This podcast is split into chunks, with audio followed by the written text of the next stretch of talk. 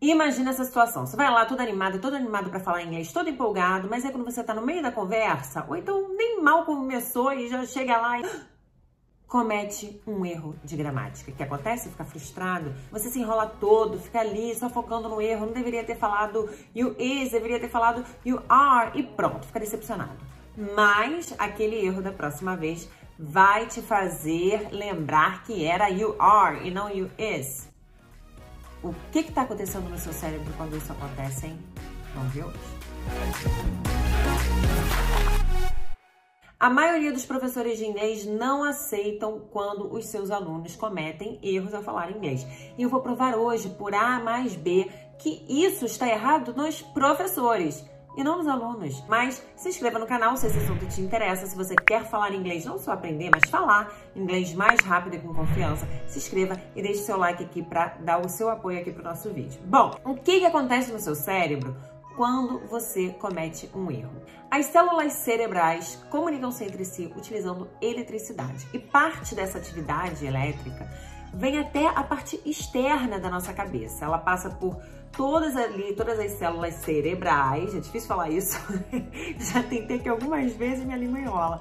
Mas essa atividade elétrica passa pelas células cerebrais, passando pelo crânio, pela, pelo tecido cerebral, aí depois pelo crânio, até chegar, passar pela pele ainda, para depois chegar aqui na parte externa da nossa cabeça. Quando a pessoa comete um erro, acontece um padrão de atividade cerebral muito específico para quem está cometendo um erro, né? No momento que a gente comete um erro. Uma atividade elétrica negativa muito forte acontece aqui, ó, no topo da nossa cabeça. Uma vez que essa atividade elétrica carregada negativamente é associada a erros, ocorre uma coisa no nosso cérebro chamada negatividade relacionada a erros. A negatividade relacionada a erros, que a gente vai chamar de NRE, ela acontece aqui na parte frontal do cérebro, numa parte chamada córtex cingulado.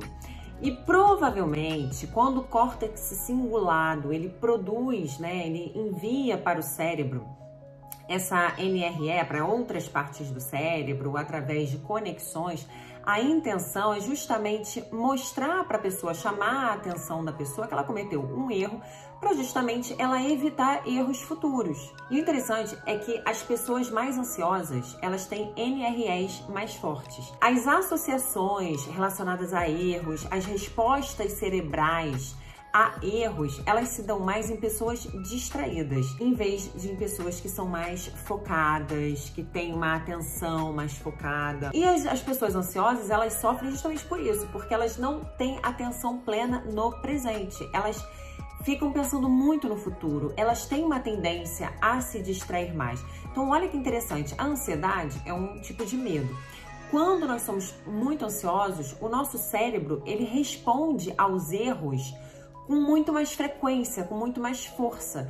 Então, naturalmente, pessoas ansiosas têm mais medo de falar inglês, de falar inglês na frente dos outros e cometer erros. Agora pensa comigo, se o NRE é o cérebro respondendo, reagindo a erros, então NREs muito fortes pode ser o cérebro exagerando a erros. E aí a pessoa que é ansiosa, que tem esse medo de cometer erros fica mais chateada, mais frustrada, porque está cometendo um erro em inglês. É aí que você tem que insistir. Você precisa se expor ao idioma. Pode ser muito frustrante, muito chato a gente querer falar bem inglês, a gente querer falar fluente, mas ainda não ter chegado lá e ficar cometendo alguns erros no caminho. Que, aliás, você vai cometer a vida toda. Mesmo que você chegue à fluência, você ainda vai lidar com isso. Você vai continuar falando algumas coisas erradas em inglês. Então, você desde já, desde que você começa a aprender inglês, você precisa cometer erros, porque é uma, um alerta que o seu cérebro está te enviando do erro que você cometeu, que você precisa corrigir para não cometer da próxima vez. Mas não que isso tenha que te causar frustração. O cérebro não tem a intenção de te deixar deprimido ou traumatizado. Ele só quer te falar, olha aqui, ó, cometeu um erro, corrige. Da próxima vez se lembra dele. Então, falar mesmo que errado, por mais que seja difícil, é importante. É isso que vai te fazer se corrigir e melhorar. Mas aí você fala, ai, Clarice, eu não consigo, eu não consigo falar errado. Aí não. Eu só quero falar quando tiver tudo certo. Mas agora não. Agora você vai mudar a sua mentalidade.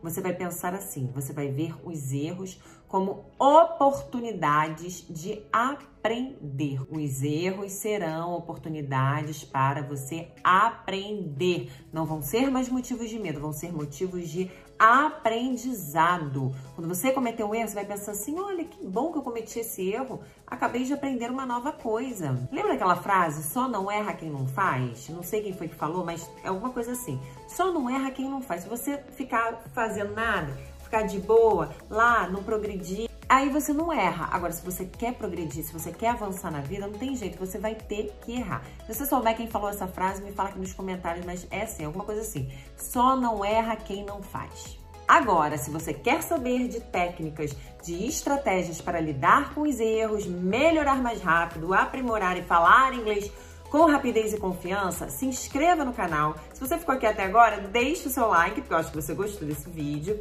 E volte aqui na semana que vem, porque eu vou fazer um vídeo sobre como lidar com os erros, no momento do erro. O que, que você faz? Será que você se corrige? Será que você não se corrige? Será que você estuda tudo de novo? Eu vou falar sobre isso semana que vem. Então se inscreva aqui no canal, deixe o seu comentário para me dizer, você tem medo de cometer erros ao falar inglês? O que você achou do vídeo de hoje? Te encorajou? Me fala ali nos comentários, tá? E me siga nas redes sociais, também aqui, ó, o meu Instagram, clarice.robert, e eu vejo você na semana que vem. See you guys around!